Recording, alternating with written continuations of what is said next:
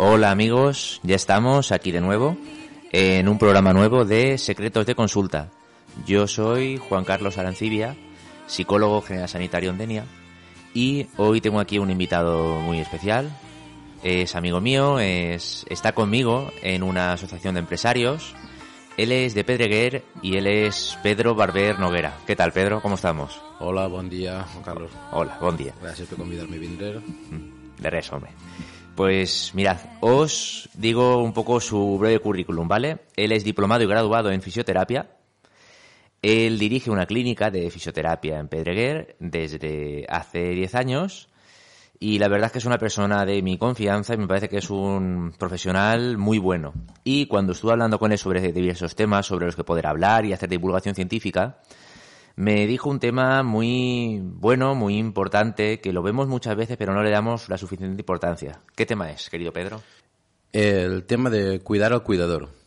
Ya desde, desde la universidad, que, que hace ya unos cuantos años, en la asignatura de geriatría se, bueno, se habla mucho de cuidar a- a- al mayor, pero también dentro de cuidar al, cuida- al mayor entra de cómo cuidarlo, pero la otra persona, el, el- desde cómo cogerlo, de cómo movilizarlo, de cómo hablarle, de cómo tratarlo.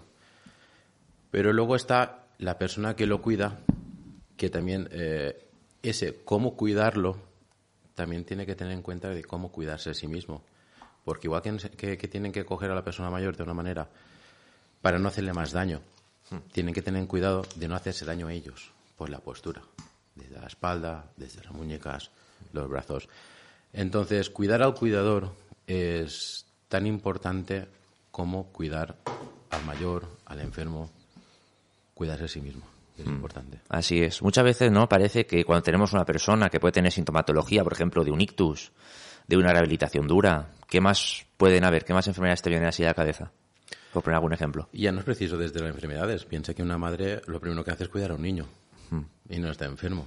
Sí, pero sobre todo en el tema de Y enfermedades. Entonces, eh, ya desde enfermedades tienes desde un niño que no nace bien a cuando el proceso de- degenerativo que nos hacemos mayores, una persona mayor, y ya según nos hacemos mayores, pues tienes ictus, tienes accidentes de tráfico, tienes cardiopatías graves, tienes encamados motivos varios.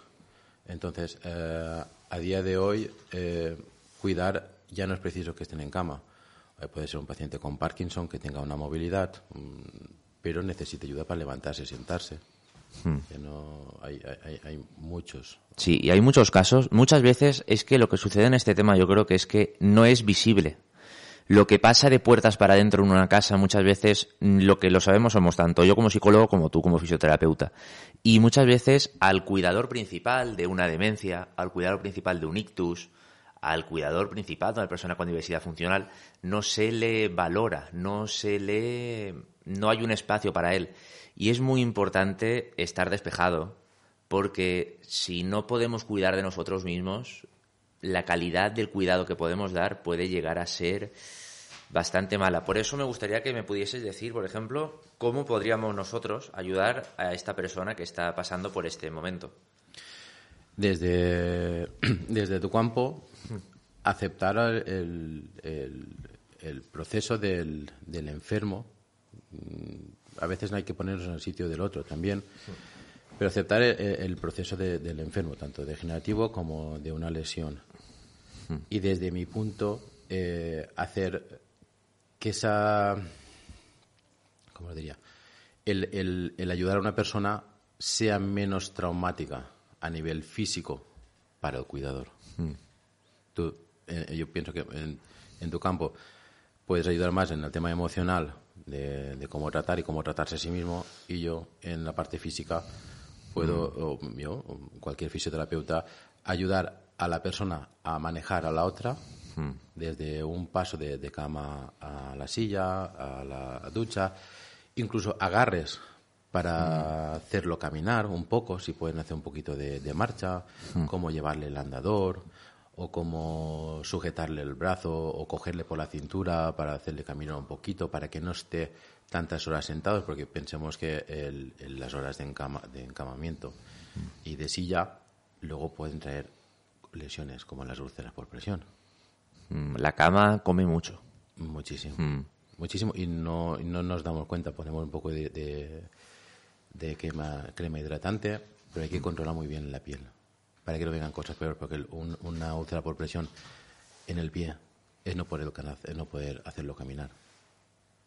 Y es bastante traumático para, para los dos, porque el cuidador quiere que camine, porque le he dicho al médico, al fisio, que camine, y el enfermo o persona mayor no puede caminar porque le duele. Y solo sabe que le duele y no lo puede ver. Y como el cuidador no tenga esa paciencia de ir palmo a palmo del cuerpo, controlando todas las llagas o, o pliegues, rojeces, luego vienen los males peores. Naturalmente. Es decir, una, cuando hemos estado enfermos, yo hace nada he, he estado enganchado del cuello. Y es que llega un momento que hasta te pones de mala hostia cuando estás enganchado del cuello, que es que no estás bien y como no estás bien no te sientes cómodo. ¿Y qué sucede también en ese sentido? Que muchas veces tenemos que ver que los cuidadores, la mayoría, no son psicólogos, no son fisios, no son terapeutas ocupacionales y tienen que hacer incluso el rol de terapeuta ocupacional muchas veces. Y yo por eso siempre que me viene alguien que necesita desahogarse porque cuida a alguien, siempre le pongo mucho en su lugar y muchas veces le digo que se tomen la responsabilidad que a él le toca. Que tu familiar esté encamado no llega a ser muchas veces culpa nuestra. Lo que está en nuestra mano es intentar ayudar en la medida de lo posible. Eso es en lo que tiene que versar nuestra, nuestra intervención. Por eso es tan importante ir a un fisio o a un psicólogo cuando estemos tan tocados. Y bueno, ¿qué frases son las que más te suelen decir los que cuidan a un cuidador? Bueno, lo- los que cuidan a una persona enferma. ¿Cuáles son las frases que más te vienen a ti a consulta? ¿Cómo, cómo puede una persona detectar cuando escucha el programa que al igual necesita ayuda en ese sentido? Ya no, no es que me digan a mí, es que cuando me buscan es para ir a hacer andar a la, a la persona. Más que nada. Cuando yo ya llego allí es cuando ya empiezo a, a valorar, a ver cómo lo coges, cómo, cómo lo movilizas, qué es lo que hacéis. Para más que, más que ir a hacer un, una- un, un trabajo, más que nada enseñar al cuidador a la prevención de lesiones. Es lo que la verdad es que disfruto más ya eh, hablando con el cuidador para a ver cómo lo coges, a ver cómo lo haces caminar, a ver cómo, cómo lo pasas de la cama a la silla, a ver cómo lo pasas de la silla a la cama. Eso sí que lo eso sí que lo veo principal, porque no puede estar no pueden depender de un fisio todos los días tampoco. Entonces, les enseñan, a mí cuando me piden ayuda es que vaya a hacer caminar porque necesitan que, que salga para ir al hospital. Entonces, eh, vivimos en pueblos, en pueblos hay muchas escaleras, en las casas, no Sí, todas las casas. Y subiditas, en Pedreguera hay muchas subiditas. Entonces, sí que he ido a casas, ah, porque hago los domicilios, entonces allí lo que hago es empezar, vale, levántate, una vez se mantienen de pie, vamos a caminar y voy alargando las marchas, el- el- el- tanto en distancia como los tiempos. Y luego ya vamos a probar dos escalones, vamos a probar escaleras, para así, pues la persona que ha perdido la, la movilidad por una enfermedad que se ha debilitado y ha perdido la, la capacidad de, de andar, recuperarla. El problema es cuando ya ellos no quieren. Ya. Entonces ya los, los tienes que motivar más. Tienes que, pues, alguna bromita y hacen lo que tú les dices. Incluso quieren hacer más. Pero la, la, la- la ayuda, lo que me piden es hacer andar y que se levanten. Esa es la parte Sobre todo el tema principal, ¿no? También, como hemos comentado al principio, ¿vale? Porque hemos abierto muchos temas, hay una cosa que hemos hablado que es la aceptación. Es muy duro aceptar que si tu madre ha sido siempre muy viva y tal, ahora esté encamada. Es muy duro aceptar que tu padre, que siempre no ha parado por casa tal, ahora necesita de tu ayuda, necesita incluso pañal, cuidados básicos. Eh, yo como psicólogo yo veo que a la gente le cuesta mucho llegar a aceptar este rol. Nos cuesta incluso a veces llegar a aceptar que nos hacemos viejos. Sin, es que la palabra es hacerse mayor, hacerse viejo. No hay por qué tener tabús ni medias tintas. A ver, el ser humano siempre va a envejecer. Es un ser finito, es un ser que muere.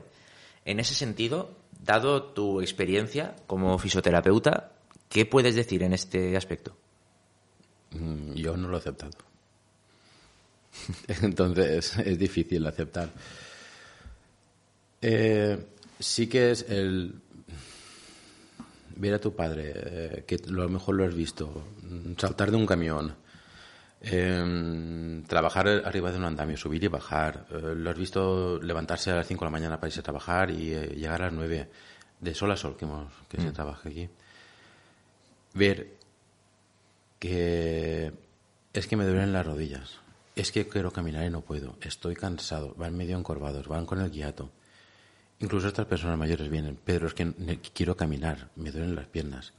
Entonces tú ver el proceso de, mm, de tu padre bailando y luego de un- en, en un tiempo para otro, o a veces en, meses, tener que ponerle un pañal. Eh, si el padre es consciente, tampoco lo acepta. Ya. Por, Es duro. por las dos partes. Tanto el mayor, que justamente, mira, sin ir más lejos, el miércoles, una señora mayor me dijo, digo, ¿en qué me he convertido? Es, es fuerte. Pues la familia que lleva meses, incluso llevan años, y muchas veces siempre se encarga más un hermano que otros, Suele pasar. llega un punto en que ver a tu madre si no quieres, entonces no le hablas como tal, es tu madre.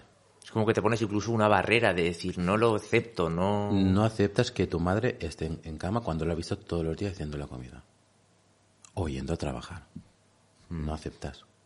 Entonces tú tienes el recuerdo de tu madre, el positivo. Claro, claro, el de toda la vida. Mm. En lo negativo que estás viendo cuesta mucho No de, encaja, no encaja. interiorizar. Y es una reacción totalmente normal. Pero también tenemos que ver que el ser humano siempre va a tender a envejecer. Lo normal, si no mueres, es que vayas envejeciendo y envejeciendo y pierdas cualidades. Por eso, en la medida posible, también es bueno no ser tan duro con uno mismo. Piensa que vivimos esperando. Mm. Tú lo sabes muy bien que esperamos a terminar la carrera para disfrutar, esperamos a tener trabajo para disfrutar, esperamos a casarnos, tener hijos para disfrutar, esperamos a jubilarnos para disfrutar. Y cuando te jubilas y está todo ahorrado, pues de ya... un día para el otro, ta, envejeces. Y si te pasas activo toda la vida, llega un punto y ya no eres activo. Entonces, eh, vivimos a, a un ritmo que cuando nos damos cuenta ya lo tenemos encima. Tampoco si disfrutas cuando debemos. Ahí está uno de otros problemas, claro. Y- y siempre se pospone, siempre nunca es el momento, eso pasa muchas veces.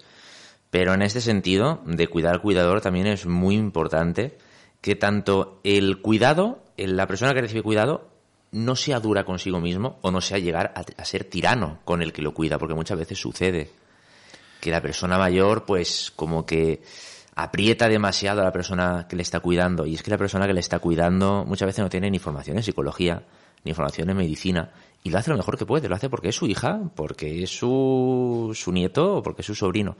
Por eso, en ese sentido, también es bueno trabajar la comunicación con el cuidador y la persona cuidada.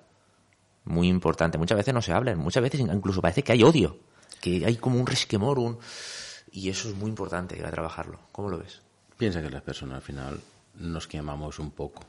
El- la persona mayor, hay quien se vuelve más egoísta, pero también hay que entender que a lo mejor le duelen mucho las rodillas y no se levanta, no es porque tenga pereza. El, el dolor de rodilla de esa persona no lo vemos. Eh, Tú haces una radiografía y digo, ostras, que artrosis tiene, él tiene un desgaste que no se puede mover. Y el médico mejor no entiende cómo se mueve esa persona. Llega un punto que, por el motivo que sea, se debilitan la, y viene el hijo, la hija, levántate. No te levantas porque no quieres, tienes las piernas bien. Vale, las ves desde fuera bien. Pero esa, esa máquina por dentro, los mecanismos ya están, Ya Ya está están desgastados. Normal. están desgastados. Entonces, te, mm, te enfadas un pelín, te cambia el humor. Quieres ver a tu madre levantada y andando como antes. Mm. Y aceptar eso mm, es difícil, Muy duro. porque no queremos. No queremos que se vayan. Mm. En- en- entonces, en lugar de aceptar y a lo mejor decirle que se levante, deberíamos sentarnos a su lado. Antes, antes, antes que, que enfadarnos, pues nos sentamos, le hacemos compañía y disfrutamos el rato ese. Ya está. En lugar de discutir, levántate. E imponer, e imponer. Si yo entiendo que queremos que nuestra madre esté bien, que nuestra abuela esté bien, pero es que muchas veces da lo que da. Un cuerpo que ha vivido una posguerra, que ha pasado hambre, que ha trabajado en el campo de sol a sol, cuando llegue a 85 años, sinceramente, va a estar reventado, dicho mal, mal y rápido. Por eso también hay que ser más humano en ese sentido, que no estoy criticando ni juzgando, pero es muy importante ser realista. Es decir, tu madre con 90, 85 años no va a volver a ser la de antes. Por eso muchas veces lo que tenemos que hacer, en vez de dar consejos o en vez de juzgar, es sentarte a su lado y aprovechar el tiempo que hay. Nada más. Ya está, nosotros llegamos a lo que llegamos. Tanto yo como psicólogo como tú como oficio, nuestro trabajo tiene unos límites y nuestro tiempo aquí en la vida también es corto. Por eso es importante llegar a aprender a valorar estos momentos y sobre todo no darles tantas vueltas a las cosas, porque muchas veces les damos tantas vueltas y tantas vueltas y tantas vueltas que es que no sacamos nada en claro. Es que mi madre no anda porque no quiere, y si no anda porque no quiere es porque es tal y cual. Y muchas veces hacemos la pelota tan grande que es por eso. Por eso yo creo que es tan importante asistir a un fisio de vez en cuando. Asistir, desahogarse, sí. A mí me han llegado a traer... eh, es que a mi padre le cuesta andar. Y te, y te un- rastre, decimos en valenciano, de, de- de- de medicamentos que toma. Digo, vete al médico y mira a ver qué medicamentos le sobran o le faltan o se pueden sustituir. Porque a lo mejor el que no pueda caminar eh, mm, o que tenga debilidad, a lo mejor es un efecto secundario de un medicamento. Que esa parte no se plantea nunca. Claro. Que, y a lo mejor he tenido casos de que han, de- han tenido debilidad en las piernas. Es que ahora, esta semana le ha dado por no, por no caminar. Digo, vale, llama al médico que le haga una prueba de infección de orina a ver si qué pasa. O la nutrición, el sueño, influye mucho. Y yo sí, una de las cosas que, que, me, que enseguida digo, el primer día que llego a, un domicilio, digo, mira, unos días me va a poder hacer una hora, otros días me da cinco minutos. Que si le has cambiado la medicación, que si se le ha olvidado tomar la medicación, que si no ha dormido esa noche, que si no se ha levantado bien, que si debe ser 10, que si va a llover, que si hace sol, unos días por un motivo, otros por otro, unos días va a rendir más, otros menos. Y no hay que colaborarse ni apurarse. Mañana más. Me dicen, hoy he hecho poco. Digo, no, hoy has hecho lo que has podido. Mañana más. Muy bien. Y no, no hay que calorarse más. Y a lo mejor ese mañana puede hacer un poco, pero por la tarde puede hacer más. Yo siempre digo que es preferible hacer todos los días un poquito que dos, tres días un, mucho, que al final se termina sin hacer nada. Por eso es muy importante ese equilibrio emocional y sobre todo el exigirse medir, el tener expectativas realistas. Muchas veces no hay expectativas realistas. Decimos, no, si mi madre ha estado yéndose a la fresa o a la vendimia todos los días, toda su vida, tiene que seguir. No. No, no, no, no. Al igual ya, ya llega el momento que ya, pues la rodilla ya no da más de sí. Pues amoldémonos. Entendemos que una persiana se rompe, hay, hay que romper, ya se ha roto, se ha desgastado. Ostras, un hombro, una rodilla, las vértebras. Según nos vamos haciendo mayores, tenemos que tener en cuenta que nos vamos, eh, los músculos van perdiendo fuerza. La- los huesos, eh, la osteoporosis que se conoce, van perdiendo densidad. La- los discos entre las vértebras eh, van- se van deshidratando, se van herniando, se, se va perdiendo todo. Entonces, eh, al final hay roces eh, entre huesos, hay, hay nervios pinzados, hay músculos que no tienen fuerza. Entonces, eh, vamos perdiendo. Vamos, nos van saliendo dolores por todas partes o no entendemos. No entendemos. Yo esto lo, lo vi hace, me, me extrañó muchísimo hace, hace un- unos meses en un hombre no no quiero que no quiero verlo mayor. Sí. Por eso te lo digo todo. Que antes eh, que me vio haciendo un esfuerzo eh, cogiendo una caja, digo, no hagas eso que te vas a hacer daño. No te va- Yo te ayudaré. Digo, y llevaba una caja que yo he visto a esa persona llevar esa caja el doble de grande y el doble de pesada. Sola. Y dices, ¿cómo vamos cambiando?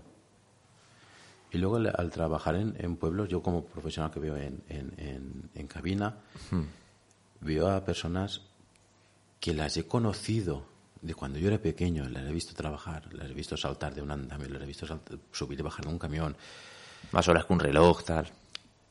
y luego no poder ni subir encima de la camilla, no saber cómo bajar. Y veo el, el- el- el proceso de, gen- de- de cómo nos vamos convirtiendo. El deterioro, claro. Entonces, este desgaste no podemos igno- ignorarlo. Más cuando es tu padre o es tu madre, es tu hermano o es tu hijo, porque un niño tiene fiebre y como ves que tienen los mofletes rojos y viene ver los ojos brillantes, lo tapas, que descanse, le apagas la luz y le haces la comida. E incluso es hasta normal, ¿no? Que a veces tenga fiebre o porque está creciendo, le sangra la nariz, tal. Pero claro, ya cuando una persona se hace mayor, necesita ayuda, necesita mucha dependencia, ahí es cuando es diferente. Es diferente. Y luego el tema del cuidador, mm, muchas veces se siente solo. Porque si son siempre de normal, muchas veces se lo encarga más uno por motivos X, o mejor porque no está trabajando, porque ese mes está de vacaciones, por proximidad, porque vive en la misma casa, También, también. se llevan gran parte. El cuidador de normal, y muchas veces, eh, también tiene más que cuidar en casa, No solo es esa persona. no solo esa persona. Mm. Entonces, esa persona no es fácil llegar a todo. Es fácil que a la noche, cuando llegue, esté más que quemada. Si eso es un día, un lunes, cuando llega el viernes, mm, tú lo sabes perfectamente, y lo sabemos aquí todos, que cuando llega el viernes por la tarde estamos cansados. Solo con nuestro ritmo de trabajo, sin sumar fuera de la, la vida social o nuestra vida privada. Pues tú imagínate una persona que tiene que cuidar su casa, la familia que tiene en casa, a veces un poco de su trabajo, el, el fam- el familiar cuidado Que siempre hay una demanda, siempre hay un algo. y el entorno. Porque controla la medicación, pero controla de ir a la, a la farmacia para sacar la medicación, controla al médico que tiene revisión, controla que tiene que viene la, la enfermera. Con... Y al final no pasamos el día controlando tanto que a la noche estamos agotados. ¿Y esa persona descansa? Poquito, poquito. Me lo puedes decir tú mejor que yo a ti. Porque esa persona que tiene la cabeza pensando mañana que tiene que venir la ambulancia a recoger a mi madre para llevársela, ya está pensando a ver cómo la van a bajar y cómo van a cómo la van a maniobrar y cómo va a ir y que va a dejar la comida preparada para poder ir y llegar a todo. Y encima lo fastidioso de este tema es que si dices, mira, voy a estudiar mucho para un examen, y estudio y estudio y saco un 10, vale. Pero es que muchas veces estos cuidados no te van a dar una gratificación inmediata, no te van a dar un, por así decirlo, un premio. Es como que siempre acabas este, pero es que luego tienes un médico, luego tienes el dentista, luego tienes el fisio, luego es como que siempre hay algo, hay algo, hay algo, y nunca se acaba el ciclo. Allí está la gran complicación muchas veces, claro. El, el único premio que podemos tener, que no es fácil, es que cuando ya no están, tener la conciencia tranquila de he hecho todo lo que he podido. Y eso es lo que nos tenemos que llevar. Naturalmente. sí lo has dado todo, que muchas personas que lo dan todo se rompen. Mm. Y cuando se van, les salen sus problemas. Sí, es, hay muchos casos. Hay casos en los que incluso sienten alivio. Yo me viene a consulta y me dice, es que ha muerto mi madre después de 25 años cuidándola en cama y ahora siento alivio. Digo, es una reacción normal. Alivio en el sentido de que tu madre sabes que ya no está sufriendo. También hay otros temas que es, por ejemplo, sé que me miras con cara rara, pero es que psicológicamente cuando has llevado una carga durante tanto tiempo y la carga se va, que no es una carga de la persona, sino la carga de todo el trabajo y el entorno, el cerebro ya por fin descansa. Por eso, ese alivio de decir, sé que mi madre ya no está sufriendo, es muy reparador. Quien lo haya tenido en casa lo sabe. También tenemos otro entorno que es el, como llevo cuidándola 25 años, no puedo vivir sin cuidar a otra persona o noto que la echo de menos. Cuidar a una persona dependiente desgasta mucho. Imagino que sean los casos que llevan muchos años enfermos, encamados. Hmm. Y notan el alivio inmediato Hmm. del decir, ostras, ahora tengo tiempo para mí, para mis hijos, para mi marido, recuperar ¿no? tiempo. Hmm. Que aunque suene mal, familia. es así, la vida es así. Pero seguramente al año les, les den de falta. Naturalmente, cada aniversario se echan falta, cada tal- son muchos años, claro. Al principio dices, "Oh, ya descansa, ya no sufre, tú descansas. Mm. Pero ese, ese rencor que tienen de, o- decir, Todo ese "Ostras", malestar acumulado, sí. que, que dicen, ostras, que, que, que bien me he quedado. Que, mm, el rencor no sería la palabra, sería el... Descanso, o, sí, No, palabra no encuentro la palabra. Ent- bueno, las sensaciones que tienen Sí. que se encuentran mal por, por estar en paz. Esa culpa, ¿no? Podría Eso, eso seguramente será al principio. Porque luego dicen, ¿y ahora qué hago? Tenía mi madre y tenía un, algo que hacer. Hmm. ¿Y, ¿Y, ahora qué hago? pues mira, eh, mira, mm, pues, pues antes con mi padre, pues mira, iba toda la mañana y le, le felicitaba y la feana. pero mira, ahora mi madre se apaña sola, no me necesita, ella descansa más que yo, está más tranquila, pero luego no te quedas con un vacío.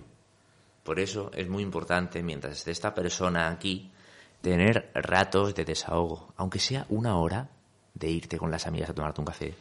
Una hora y tal, es muy importante el desahogo, porque si nuestra vida, yo muchas veces digo a mis adolescentes y a gente que tiene pareja, si tu vida es tu pareja y tu pareja te deja, vas a querer morirte, vas a querer mandarlo todo a hacer viento. No es así. Aunque estemos cuidando a una persona dependiente, por favor, hacedlo de la manera que sea, pero haceros turnos descansad.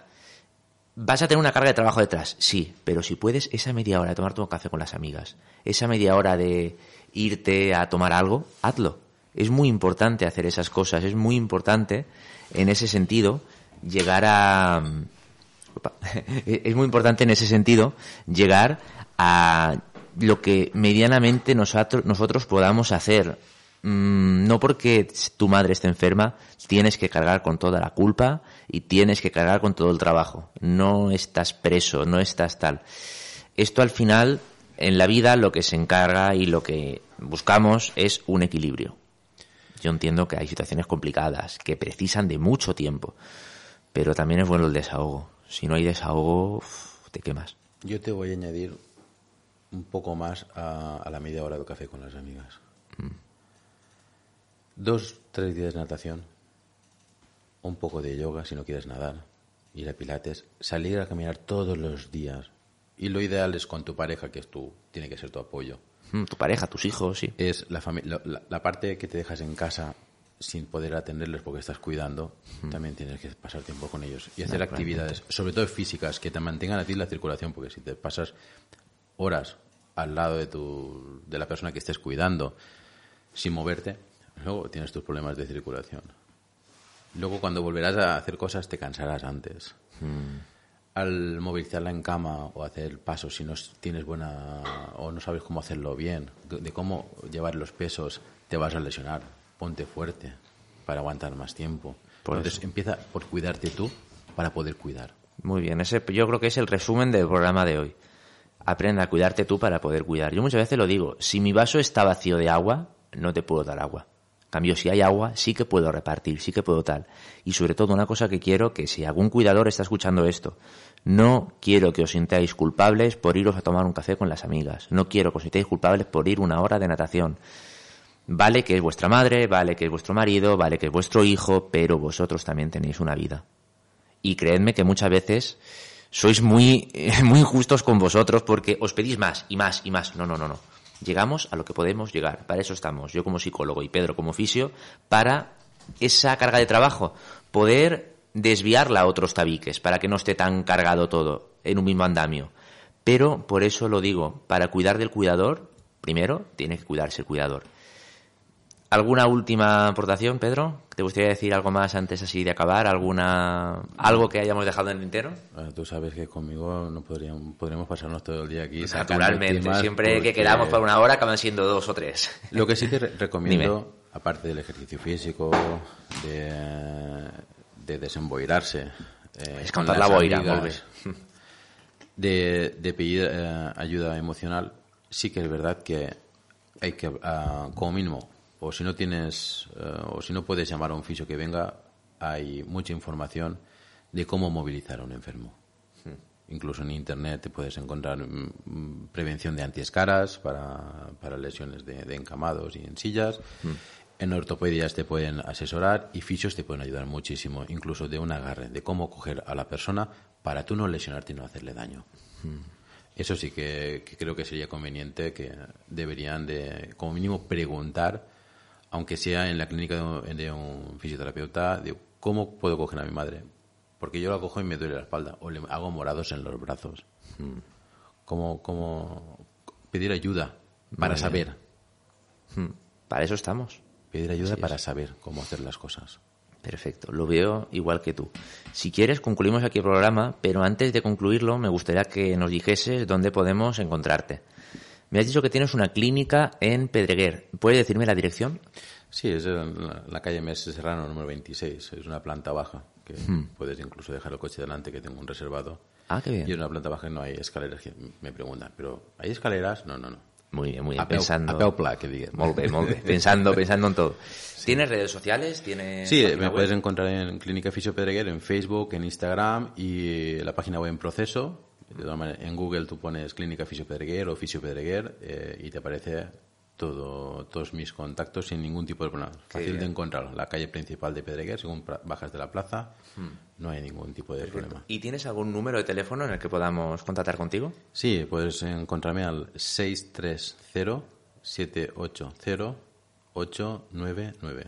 Perfecto. Nos ha quedado muy claro, Pedro. Muchas gracias por venir, que sepas que te llamaré para más programas, porque hablar contigo siempre es un placer y más de estos temas. Así que amigos, lo dejamos aquí y nos vemos en próximos capítulos, ¿vale? Nos vemos amigos, muchas gracias. Muchas Hasta gracias luego. a ti.